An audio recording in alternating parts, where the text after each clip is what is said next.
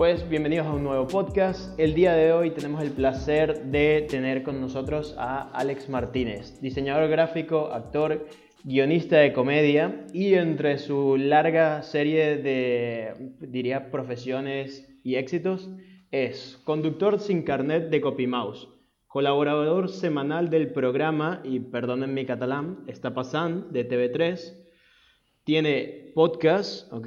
Vivir, qué movida, así lo hacemos, y obras de teatro, que está entre ellas Autónomos, el musical, Charlas Talk, y también negocios como Teatre Barcelona, que es una web de divulgación teatral. Si no me equivoco, ahora también tienes Teatro Madrid, ¿no? Sí, sí, sí. Y así Teams. Correcto, correcto. Y me he quedado corto, Alex, porque entre todas las cosas que haces... Hay más cosas, hay más cosas por ahí, sí, sí. Oye, pues bueno, en primer lugar, gracias por invitarme, un placer, estoy muy contento de, de estar aquí. Y, nada, de verdad, que muchas, muchas, muchas gracias. Y si me buscáis, eh, os hará falta el segundo apellido que es Vidal, ¿vale? Si me queréis buscar en Google o lo que sea, es Alex Martínez Vidal. Porque como Alex Martínez hay 300 millones, pues Vidales hay algunos menos y por Vidal pues sí que me, podéis localizar bastante, bastante más rápido. Perfecto, porque aparte he buscado, tienes toda la razón, he buscado a Alex Martínez y tienes el mismo problema que yo, que es que hay un futbolista con tu nombre. Siempre hay un futbolista con tu nombre, y si no un modelo, y si no no sé qué, y si no sé cuánto. Entonces yo decidí ponerme los dos apellidos para, para que la gente me pudiera encontrar. Entonces lo tengo que ir recordando siempre en la tele, en todos lados, de decir, decir el viral, el viral, por favor. Porque así después la gente me puede encontrar, que si no es un, es un drama brutal para, para que me localicen. Perfecto, lo dejaremos todos igual en las notas del programa. Muchísimas gracias Alex por compartir aquí tu tiempo y tus conocimientos con nosotros. A ti, a ti, a ti y a vosotros por escuchar, de verdad. Perfecto, entonces vamos a comenzar. La primera pregunta es, ¿por qué diseño, Alex? Pues es una grandísima pregunta. Yo creo que básicamente esto empezó a los 14 años y yo descubrí a los 14 años que me gustaba el diseño porque yo estaba haciendo cursos de dibujo, porque se me daba bien como de pequeño y mis padres me apuntaron a, a una escuela que se llama Escola Joso que hay aquí en Barcelona, que fue pionera y es pionera en la formación de dibujantes, sobre todo orientado al mundo del cómic y la ilustración. Y mis padres me apuntaron ahí a cursos de verano y tal, como para que, como se me daba bien, dijeron, ostras, vamos a potenciar esto, porque por desgracia, en la formación clásica, mm, si a ti te da bien el dibujo, pues tienes que esperarte a llegar a hacer un bachillerato artístico, pero no potencian todo lo que deberían las cosas que deberían de las personas. Pero bueno, este es otro tema. Total, que me apuntaron allí y en verano me apuntaron a un curso de web. Y ahí conocí a, a Rubert, que fue mi profesor y, hoy en día pues es mi amigo y fue mi primer socio y es como si fuera mi hermano mayor. Y en aquel momento dije, oh, yo quiero ser esto, yo quiero dedicarme al diseño, porque encontré una manera de rentabilizar o de ver que había mercado de ese talento que podía tener de crear pues dibujos o composiciones gráficas o tal. Entonces descubrí que era como la rama comercial de mi talento, un poco, podríamos considerarlo así. Y a partir de aquí me, enamoré del oficio y quise pues estirar, estirar del hilo. Y ya te digo, desde los 14 años que tenía claro que quería que, este fuera mi, mi, oficio. Después ya la vida me ha llevado por otros oficios que compatibilizo, como has contado del teatro, de guionista y tal, que lo descubrí más tarde. Y al final me he dado cuenta de que el nexo de todo es un poco la, la creatividad, ¿no? pero mi vocación inicial y todos los primeros años profesionales de mi vida estuvieron dedicados eh, exclusivamente a, pues a esto, a poder algún día y soñaba con algún día poderme ganar el, sueldo y ganarme la vida siendo, siendo diseñador, ¿no? Genial. ¿Tenías algún otro hobby de pequeño? Porque o sea, yo lo veo y claro, yo, yo veo por ejemplo mi hermano, que recuerdo que ilustra desde, no sé, los 12, 13, igual que tú, ¿no? Pero también jugaba fútbol, entonces mis padres les gustaba, les molaba que jugara fútbol, el, la ilustración también, porque mis padres son artistas, y, mm, pero nunca lo inscribieron en un curso como tal, o claro, era la asesoría más que todo de mi padre de irle diciendo cosas y corrigiendo pero como que siento que ese lado de ilustración se pudo haber explotado mucho más. Por eso te pregunto si es algo que tus padres vieron porque siempre estabas dibujando o... Sí, sí, sí, ellos lo vieron, que a mí se me daba bien y me gustaba. Y vieron que tenía más, más habilidades creativas y tal, que en aquel momento las plasmaba pues sobre el papel, vieron más eso que, y luego toda la parte de números y tal, pues me, lo, odiaba, lo rechazaba, ¿no? O sea, si, me ponía, lo sacaba, pero a priori me resultaba muy aburrido y no me estimulaba nada. Entonces ellos siempre han intentado potenciar lo que me gustaba. Y entonces vieron eso y me apuntaron ya a ese curso. ¿Y hobbies así, hobbies? Pues es que no te creas que tenía tampoco ningún hobby así fuera de lo... No te creas, no. Es que era dibujar y era esto, pero no tenía nada... La música, empecé a tocar la guitarra, aprender por mi cuenta y estas cosas. Y... Pero esto ya les dije yo que yo no quería, no quería hacer formación académica, porque me da mucha pereza toda la parte de solfeo y estas cosas. Yo quería que para mí lo de la música y tal fuera como algo divertido. Y, entonces, pues eso siempre fue como un hobby ahí que cuando pedí una guitarra pues me la compraron y poco más. Y como vieron lo del dibujo, pues ya te digo, siempre intentaron, desde pequeño, siempre intentaron llevarme a cosas artísticas y a, cursos y a historias, hasta que llegó este del ajoso y, dije, ostras, es, este, es esto, ¿no? Ahí encontré un poco mi, mi, camino en, aquel, en aquel momento. Qué guay, qué guay. ¿Y cómo comienzas en, en, el diseño, ¿no? A tener tus primeros clientes, a ver qué podrías ganar un ingreso, cuáles fueron esos primeros trabajos. Pues, eh, pues mira, con el primer trabajo fue con este profesor que te digo, de los 14 años. Y ya te digo, yo llegué ahí a aquella clase y lo vi y vi a un tío ahí de treinta y pico y claro, yo tenía 14 o 30, igual tenía mi edad ahora, él, cuando, cuando estamos grabando esto y cuando yo lo conocí más o menos. Y vi a un tío ahí que estaba, que tocaba el saxo, estaba, le, gustaba el jazz, no sé qué, y digo, guau, yo quiero ser como este tío, ¿no? Y entonces que esto es muy importante, tener referentes eh, para hacer las cosas, porque son los que te los que te motivan y los que, ¿no? Quiero llegar a ser como esa persona, evidentemente a tu manera, pero tener esos referentes, bueno, a mí siempre me ha... gente que te inspire y que te motive, porque si no los tienes es muy complicado generártelo todo tú, ¿no? Sobre todo en los, en los inicios es, lo más complicado. Y, y ahí él eh, básicamente pues vio que se me daba bien y tal, no sé qué, y el siguiente verano pues ya me contrató para ayudarle hacerle hacer webs y hacer cosas y le ayudaba, hacía la primer encargo que tuve, me acuerdo, fue él estaba haciendo unos packagings de unas historias de pasta. De, de, macarrones y pastas varias y yo qué sé. Y mi primer trabajo fue coger una, una, una bueno, coger no, que esto si, se escucha fuera de España, coger suena mal. Em, fue eh, pillar una lista, pillar tampoco sé si se usa. Bueno, da igual, que mirar. por lo menos no. Mirar, mirar, mirar una lista. mirar, sí. Me dieron una lista de, referencias de códigos de barras con códigos súper largos y las tuve que pasar a, los diseños originales. Copiar números, copiar y pegar números de una lista de Excel a un Illustrator de cuatro, no.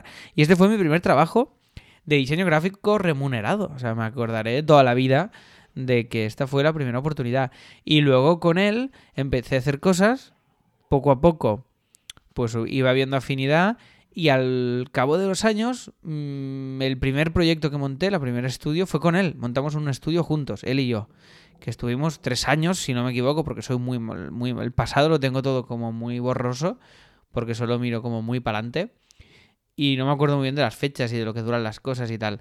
Pero creo que estuvimos tres años con el primer estudio que montamos juntos, él y yo. Y empezamos a hacer clientes, empezamos a hacer, y ahí pues ya empecé a ganarme la vida de lo que quería. Esto ya fueron años, años después, ¿eh? Pero ya te digo que lo primero, primero, primero fue esto. Fue el ayudarle a él a hacer, hacer diseños. Después, entre medio, pasé una etapa que, porque después ya yo estudié y cuando acabé ya bachillerato estudié una diplomatura en diseño gráfico y mientras estudiaba eso estaba en una discográfica haciendo diseños de discos. Y después dejé la discográfica y ya monté el estudio con él. Sea, este fue un poco el orden. Y después ya dejé el estudio con él y monté Copy Mouse. O sea, fueron mi etapa fueron estos, estos pasos un poco. Así te, lo he contado un poco desordenado, pero creo que, se ha entendido un poco más o menos. No pasa nada. ¿Por qué eh, montar un estudio en ambas ocasiones? ¿Por qué no trabajar para una agencia? Pues es una gran pregunta. Eh, la respuesta yo creo que tiene que ver, tiene que ver con, distintas cosas. Por un lado, que mis padres son autónomos. Mis padres tienen su propia empresa. Entonces yo siempre había visto en casa, pues a mis padres currar mucho y no tener jefes, ¿no? Y, y, yo y Robert tampoco tenía jefes. Y al final todos mis referentes no tenían jefes. Y referentes que yo tenía también del mundo del diseño cuando empecé, como podían ser, yo que sé, pues yo veía a Javier Mariscal con Estudio Mariscal, que se ganaba la vida con eso y que hacía sus dibujos. Y, además era este, es esta, esta cosa del diseño, estos estudios los que me fijaban en aquel momento, ahora ya no tanto, los sigo admirando mucho y, queriendo mucho, pero sí que ahora tengo más otros referentes, pero sí que al principio había mucho esta cosa de el artista o dibujante que monta un estudio de diseño, ¿no?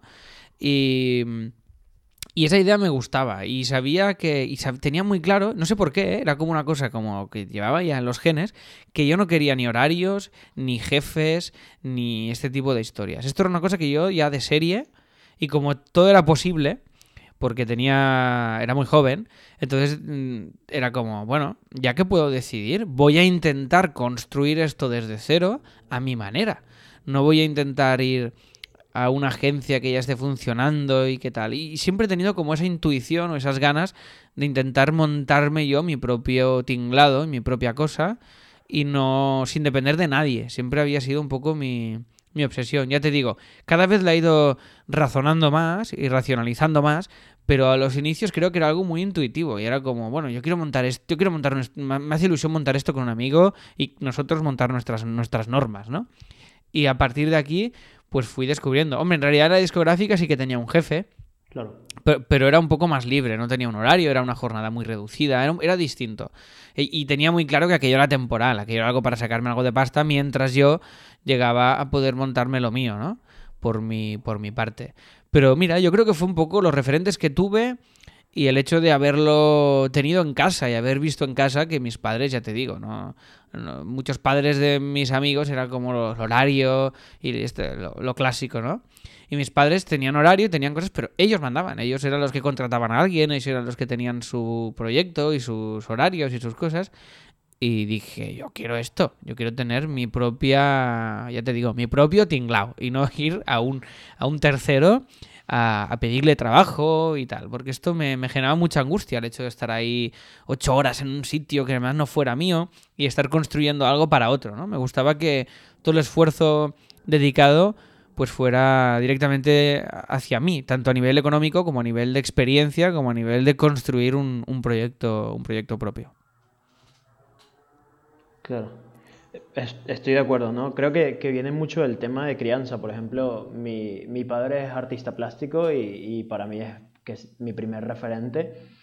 Y, y, un ejemplo claro era que mi padre siempre tenía su horario y era como si yo le pedía, no sé, que un día quería salir para algún sitio, si me podía llevar o lo que sea, siempre me decía que sí. O tenía el tiempo que él quería administrar para nosotros, entonces era algo que yo disfrutaba mucho.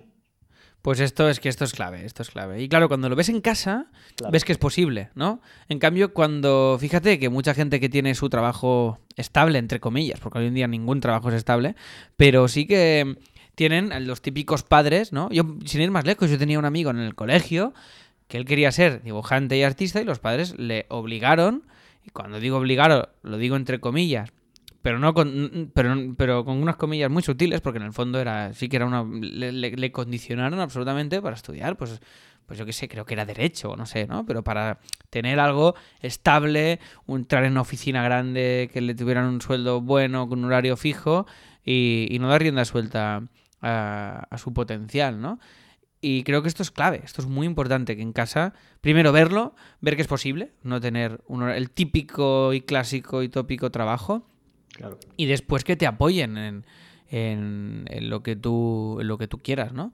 Que ya te digo que a mí me costó muchísimo, ¿eh? Porque me fui de casa a la que pude a los 18 años, no porque no estuviera bien, sino porque digo, bueno, tengo que aprender y la única manera es irme, porque aquí estoy demasiado bien, entonces esto no puede ser, tengo que espabilar y tengo que irme. Entonces me fui, eh, mis padres me ayudaron económicamente dándome eh, pues eh, una ayuda cada mes al principio para que yo pudiera empezar a ganarme la vida.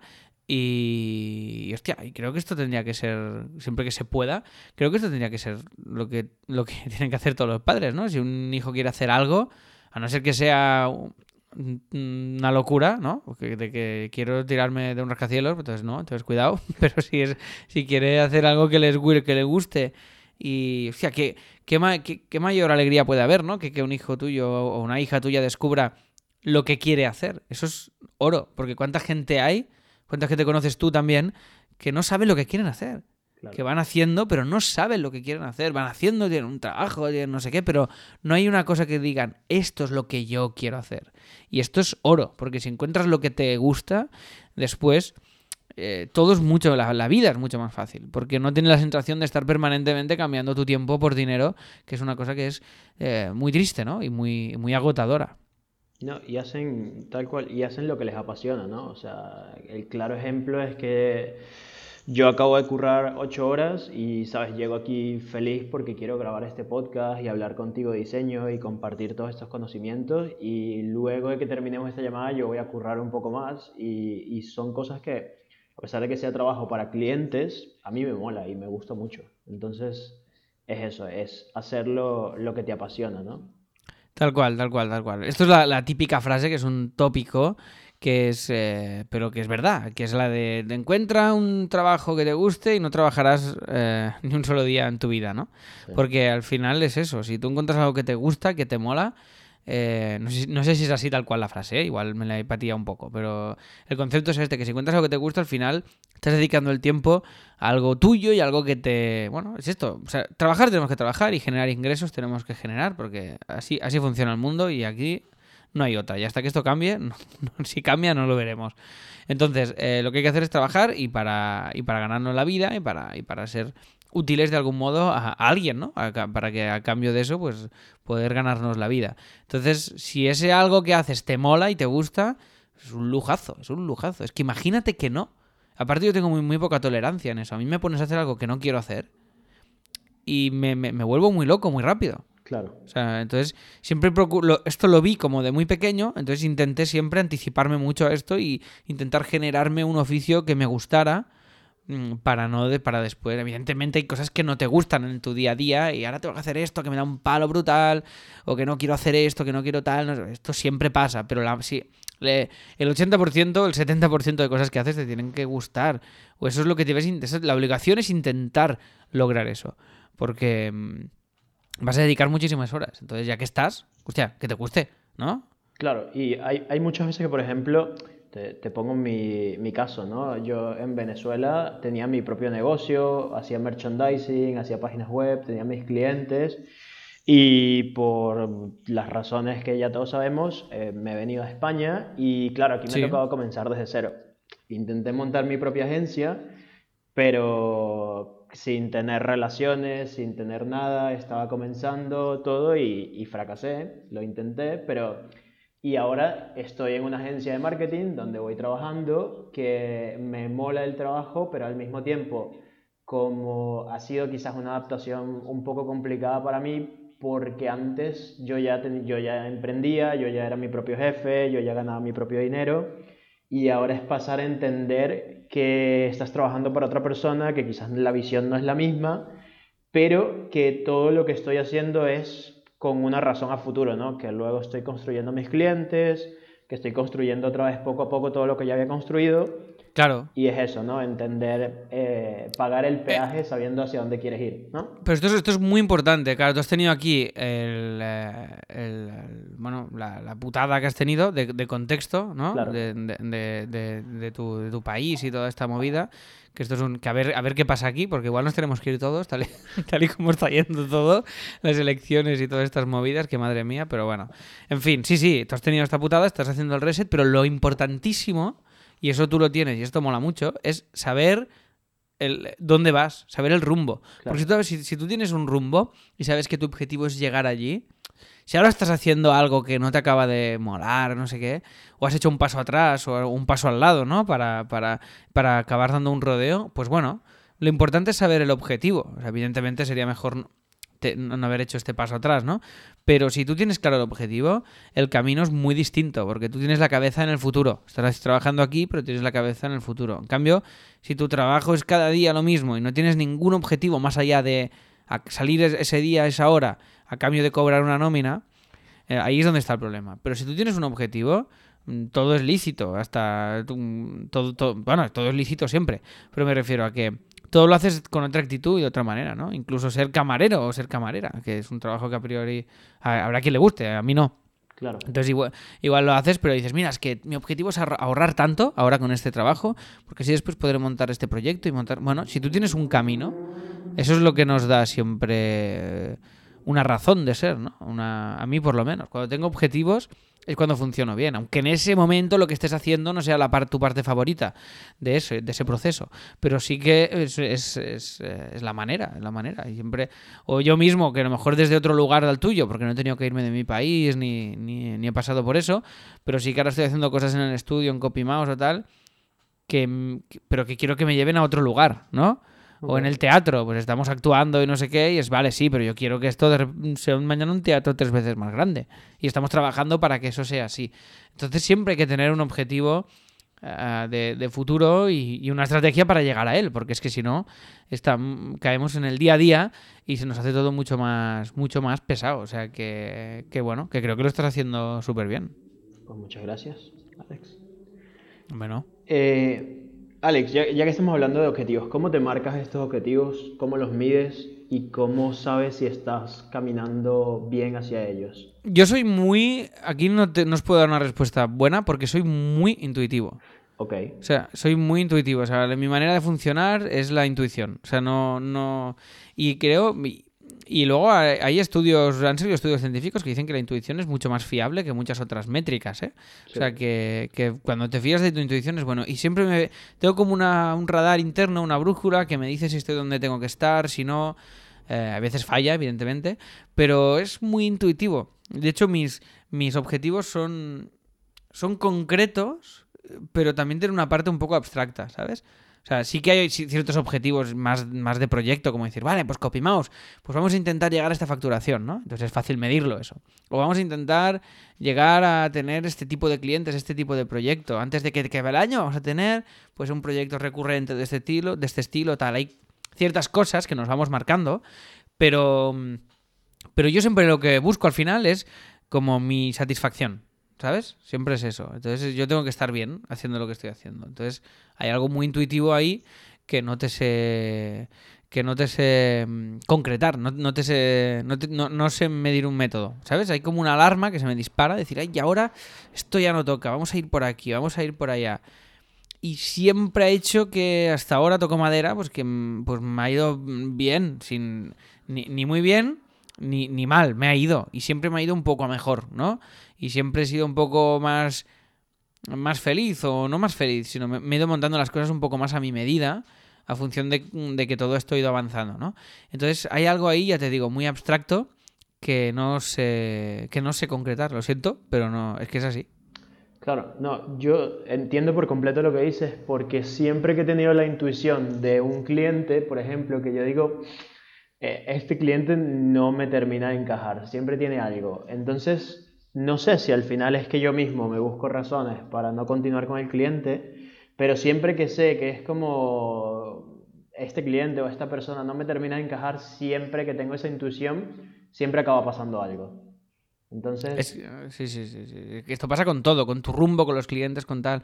Y al final cuando hay algo ahí, hay mm, algo acaba pasando, ¿sabes? Cuando hay una cosa que no, entonces yo lo que procuro siempre es estar como súper súper a gusto con las cosas y súper tranquilo y a la que hay inquietudes y cosas y no, no... Le doy un tiempo para ver si se pone en su sitio o no, pero si no, a otra cosa, cambiar e ir hacia otro lugar, porque es que si no... Eh, si hay algo, o sea, la, la ventaja de montártelo a tu manera es que puedes elegir no tener ese... no tener ese peso de algo que no te gusta o de algo que te amarga o de algo que no acaba de funcionar, ¿no? O sea, esta es la... Claro, si tienes un jefe, pues te dice, haz esto, pues tú haces eso. O sea, poco más puedes hacer. Pero si tú eres tu propio jefe y tú tomas tus propias decisiones, ahí no hay, no hay peros que valga. No, es lo que hay. A ver, que, que evidentemente, como siempre, que tengas una necesidad muy grande de...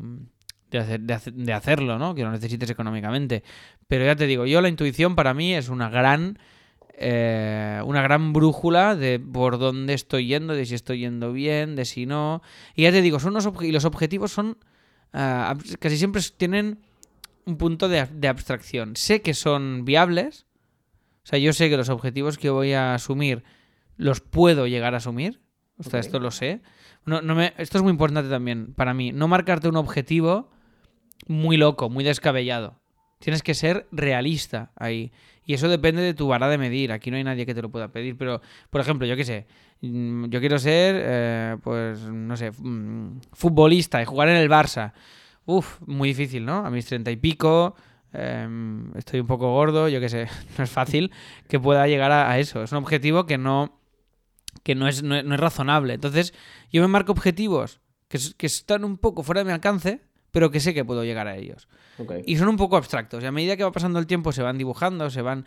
Pero hay que tener estos pequeños ahí sueños, objetivos abstractos, que por lo menos a mí me mantienen con la ilusión y con el, y con el hype, ¿no? Y con, y con esta cosa de ir progresando y de ir avanzando. Pero siempre objetivos, ya digo, razonables. Por lo menos a mí esta técnica o esta táctica o llamarlo como quieras me funciona. Pero a ver, que básicamente es sentido común. ¿eh? Es decir, yo si, si acabo de empezar a diseñar, si mi objetivo mañana es tener un estudio con 30 personas y facturar medio millón de euros al año, pues me voy a frustrar si no lo consigo. En cambio, si mi objetivo es, hostia, vamos a ser yo y dos más y ganarnos mil euros cada uno al mes. Bueno, pues si consigues eso será, hostia, qué guay, ¿no? Ahora va, ahora un poco más. Ahora vamos a subir el sueldo, a ver si cuando la facturación y que entre otra persona.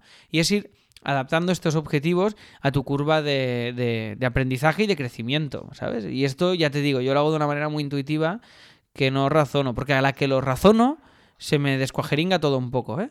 Tiene que ser algo ahí abstracto. Y, y ese abstracto se va definiendo a medida que se va acercando y un día digo, hey, este es el objetivo, ¿no? Cuando ya está más o menos ahí, que ya lo empiezo a ver, ya eso ya pasa a ser una realidad y entonces ya vamos a, vamos a por otro. Y el objetivo cuando lleguéis, si llegáis, que a mí me pasa, luego te da como una bajona, ¿eh? También. Ok. Porque, porque ya los... Bueno, a mí por lo menos me pasa, es como, hostia, esto, esto que parecía una locura, ¿no? Es que lo, lo hemos hecho. Claro. Esta- eh, esto que parecía imposible, a mí muchas cosas que hoy para mí son una realidad, me lo decías hace ocho años y te decía, ni de coña, ni de broma, un estudio con siete personas, que todo el mundo se gane la vida y no sé qué, pensaba yo, esto no lo conseguiré. O si me lo decías no me lo hubiera creído nunca, ¿no? Y de repente, pues primero eres uno, luego eres dos, luego no sé qué, luego tal. O decir, oh, una obra de teatro, aunque actuamos para 100 personas cada semana, que es poco, ¿vale? Es poco. En números de alguien que se dedique solo al teatro, es muy poco. Pero a mí me sigue flipando que 100 personas paguen cada semana por vernos, Claro. por ver un espectáculo que hemos hecho nosotros. Y aún no me lo creo. O sea, cuando voy ahí y está el teatro lleno y estás ahí a punto de salir y dices, hay 100 personas hoy que han pagado una entrada para venir a vernos, ¿sabes? Entonces es como, ¡guau! Y claro, cuando lo consigues y pasa un tiempo seguido, dices, ostras, luego, ¿y ahora qué viene, no? ¿Y ahora cuál es el siguiente objetivo?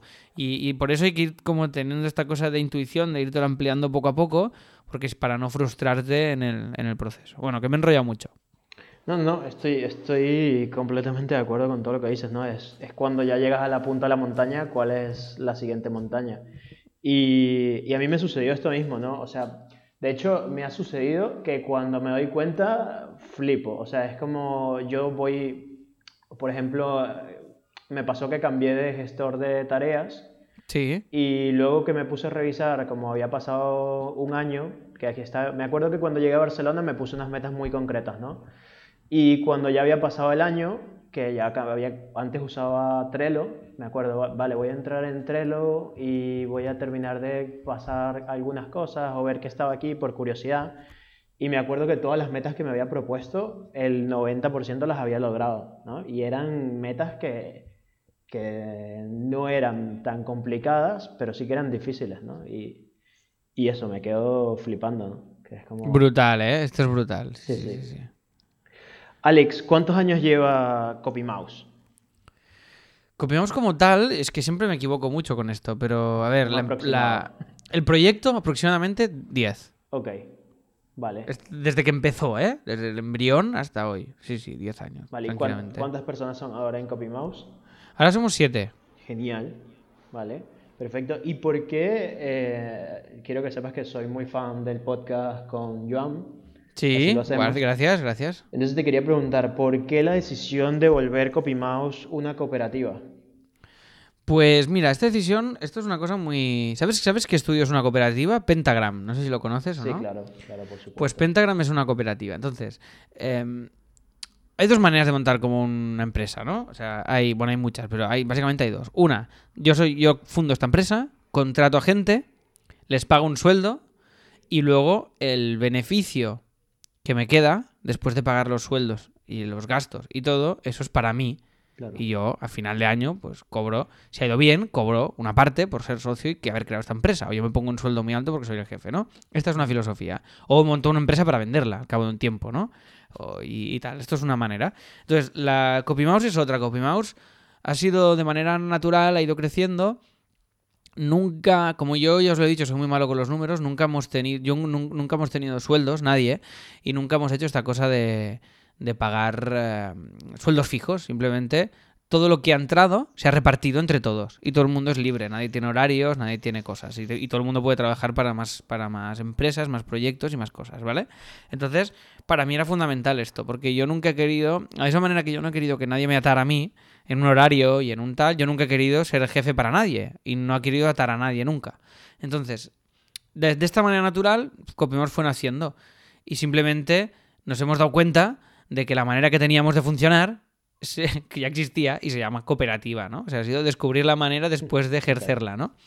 Y básicamente esta es nuestra filosofía y esta es la cosa. Entonces, también ha habido una voluntad mía por mi parte de repartir responsabilidades de- en el estudio.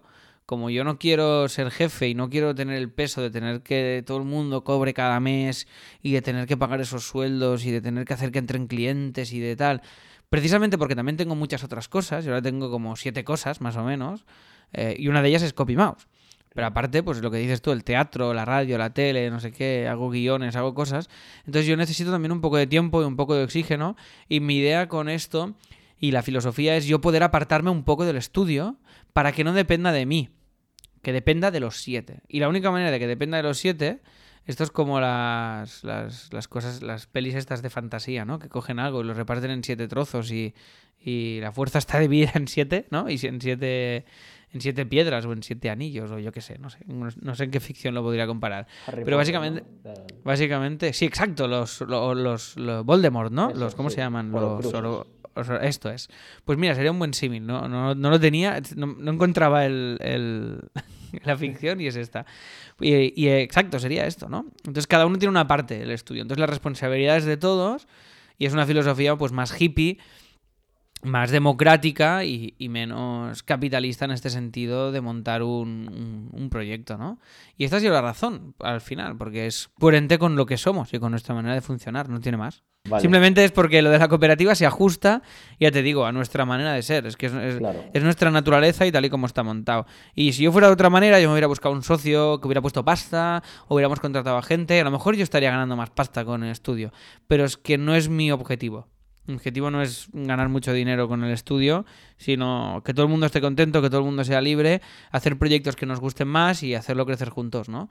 Y que el estudio se vaya adaptando a lo que nosotros somos. Y no yo dictar qué camino. Esto sería a lo mejor el camino que yo hubiera elegido si yo solo hubiera hecho una cosa. Es decir, "Eh, yo quiero montar CopyMouse y que sea un estudio brutal y no sé qué. Y a lo mejor sí que hubiera sido este el camino.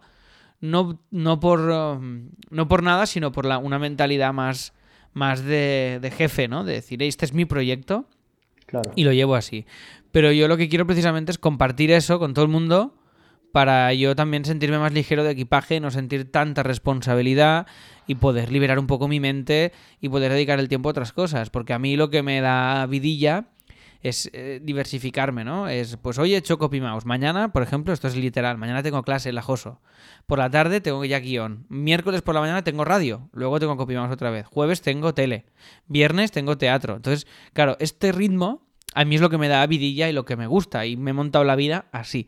Entonces, quiero mantener eso. Y esto no lo puedes hacer si tu principal labor es ser un jefe de un proyecto que necesitas que facture tanto eh, cada mes, ¿no? Porque eso te come todo el tiempo y todo el, y todo el espacio vital y mental. Claro. Qui- Quiero que sepas que para mí ese ritmo que tú llevas me parece envidiable. O sea, el, el hecho de cambiar, que todo está dentro de la creatividad, pero el hecho de cambiar de estudio a teatro, a tele, a, y las ilustraciones que haces, todo es como... lo veo, lo veo como algo que a mí me gustaría. Que es lo que. Pues es ponerse, ¿eh? Es ponerse. Yo ya te digo. Yo ahora sí que he llegado un poco a mi límite. Es decir, puedo hacer más cosas, pero sé que ya, y algunas ya las estoy haciendo mal, de hecho, entonces no quiero. Claro. Entonces, yo para es mi límite y ahora estoy bloqueándome ya tiempo, porque ahora también el podcast y el que tenemos con Joan, así lo hacemos, pues ahora ya está transformándose un poquito más. Hay un podcast premium que está dando ya pues un dinero al mes, y hay suscriptores, y hay que, y hay que crear contenido, hay que estar a un nivel. Entonces ahora me voy a bloquear también entre semana. O sea, mi objetivo ahora es hacer tres días de copy solo a la semana. Ok y el resto empezar a diversificar ya, pero agendado. Porque ahora hacía copia full y además todo lo otro. Entonces, había días que era una auténtica locura, ¿no? Pero esto es ir haciendo. Sí que hay picos muy locos de trabajo, pero por ejemplo, el espectáculo de teatro, una vez está ya rodado, que, hay, que es muy difícil, es un año, parirlo es un año. Para nosotros fue un año y ensayos y es un infierno que no se le cuenta a no ser que te encante, porque es una auténtica locura y, una, y un pozo de perder pasta. Pero lo hicimos porque nos gustaba mucho. Entonces, una vez hecho, yo ya voy ahí, actúo y ya es un poco más sencillo, ¿no? Entonces tienes que encontrar un equilibrio de qué horas y de cómo. Yo también es verdad que soy bastante rápido haciendo las cosas en general. Entonces me, me permite esto. Y el cambio de. Esto como el que cambia de aplicación en el Mac, ¿no? De venga, ahora abro Photoshop, ahora Illustrator, ahora el Word, ahora no sé qué. Claro, esto en mi mente es así. Entonces. ya, me he acostumbrado a esta mecánica y si me paso cuatro días haciendo copy mouse, me aburro, pero infinito. O sea, el cuarto día es no puedo más. No puedo estar solo haciendo una web cuatro días. Necesito un cambio. Claro. Y mira, ya es, ya es, la, ya es la, el entreno al que, al que he llegado, ¿no? No, me parece, me parece perfecto. Justo eh, volviendo al, a, lo, a CopyMouse siendo una cooperativa, justo lo hablaba en estos mm. días con, con, Edurne, que es mi mujer, y, y, le estaba comentando el hecho de que cuando tú empiezas a crecer, a mí me parece que tienes dos rumbos, ¿no? Uno que es el hecho de que empiezas a contratar gente, empiezas a tener una empresa y te enfocas en las ganancias netamente, y es contratar rápido y despedir aún más rápido a las personas que no te encajen. Hmm. Hmm. Y el otro es como empezar a construir un equipo con el que tú te sientas parte de él, porque yo a veces me cuestiono el hecho de quiero seguir siendo solo yo freelance o eventualmente me gustaría tener mi propia agencia, ¿no? Y mm, como que cada día me gusta más la idea de una agencia, pero con un equipo que me mole, ¿no? Que, porque recuerdo mucho el, el ir a trabajar en una agencia que trabajé por un tiempo en Venezuela y para mí no era trabajo, o sea, sí que trabajaba, llegaba ahí, pero disfrutaba un montón con todos los compañeros de equipo y con todas las personas que tenía alrededor. Claro. Sí, sí, eh, totalmente. Estos son los, los, caminos, sí, sí. Y además fíjate que cada vez hay más. Eh, no hace falta que puedes montar tu agencia. Pero también fíjate que el camino cada vez es más montar equipos. No hace falta pensar en agencias. También, eh, o sea, nosotros hemos montado Copy, pero ya te digo, es una marca que casi ha nacido por accidente. Pero Copy Mouse, depende de para qué proyecto, montamos equipos a lo mejor con gente de fuera, otras cosas. Entonces, el objetivo es también, eh, al final, montar el mejor equipo posible para cada proyecto. Entonces, tú puedes tener como 20 agencias diferentes que la montas y la desmontas en función del proyecto. Claro. Eso es todo freelance. O sea, al final, el, el tema es que montar tu agencia, pues te da un poco. Sí que va bien a nivel de marca a nivel de facturación después, a nivel de orden un poco y de, hacer un poco de marketing y de trabajar un poco eso, pues la marca, ¿no? Porque si eres tú solo, pues al final es un poco más difícil eso. Pero al final es eso y es ir probando. Nosotros ya te digo, ha ido haciendo todo de manera muy orgánica y a mí esto, ya te digo, otros estudios grandes, me consta de estudios grandes, muy, muy heavy de Barcelona, grandes y, referencias en el mundo del diseño y tal. y, y, conozco a gente que trabaja ahí y que su filosofía es ponerles un sueldo ridículo, pero ridículo es ridículo y que estén ahí trabajando, dirigiendo equipos y haciendo proyectos de gran responsabilidad, no se lo suben el sueldo ni locos. Y ya saben ellos que el ciclo de alguien muy bueno que les entre es de, yo qué sé, cuatro años, porque saben que se van a buscar más sueldo y les da igual. Y luego entra alguien nuevo, lo forman, les dura tres años más y fuera otra vez. Y esto es su, esta es su filosofía, ¿no? Claro, a mí esto no me mola, no, a priori, vaya. Ya te digo, porque mi mentalidad no es de empresario. Mi mentalidad es de, es de construir algo que todo el mundo esté contento y de ir haciendo crecer el, proyecto. Pero bueno, ya te digo, a ver cómo acaba. yo espero, yo creo que es una buena, una buena idea y una buena cosa, pero a ver qué pasa aquí, ¿eh? Claro. Porque claro, esto, a ver que el tiempo nos dirá. ¿Y con Copy te has planteado eh, comenzar a generar contenido o no? Sí, por supuesto que sí. Esta, de hecho, es la gran asignatura que tenemos pendiente en el estudio. Esto me puede dar para 700 horas más, pero, pero sí, sí. CopyMouse siempre hemos funcionado con todo lo que venía. Ok. Lo que venía trabajábamos. Y ahora estamos, hemos cambiado radicalmente nuestra perspectiva y es vamos a buscar lo que queremos. Entonces, para hacer eso, eh, llevamos un año trabajando en esto, pues lo primero ha sido la web, eh, la calidad de lo que estamos haciendo, la intención de lo que estamos haciendo y de cómo lo estamos haciendo. Entonces, nuestra filosofía que tenemos aquí básicamente es ahora crear contenido brutal para atraer a todo este tipo de clientes, este tipo de leads, este tipo, por supuesto que sí. El problema es el de siempre, que, bueno, ahí Copymouse tiene dos caras, como todas las empresas, la interna y la externa. Entonces estamos ahora haciendo unos workshops también para conocernos mejor internamente, definir mejor el mensaje comercial que queremos lanzar, todavía afinar más la especialización y es un proceso muy, muy largo. Y para crear contenido, el problema de crear contenido es que tenemos que tener muy claro el rumbo. Porque crear contenido porque sí, desde una empresa es muy, es muy arriesgado, porque si no vas en la dirección correcta, vas a quemar 7.000 millones de horas que después no vas a poder recuperar de ninguna manera y además pueden ser contraproducentes, ¿no?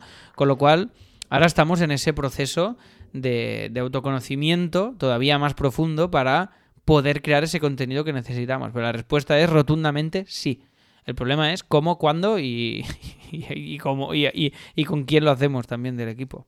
Vale, vale, pues quedaremos atentos a, al contenido a cuando lo saques.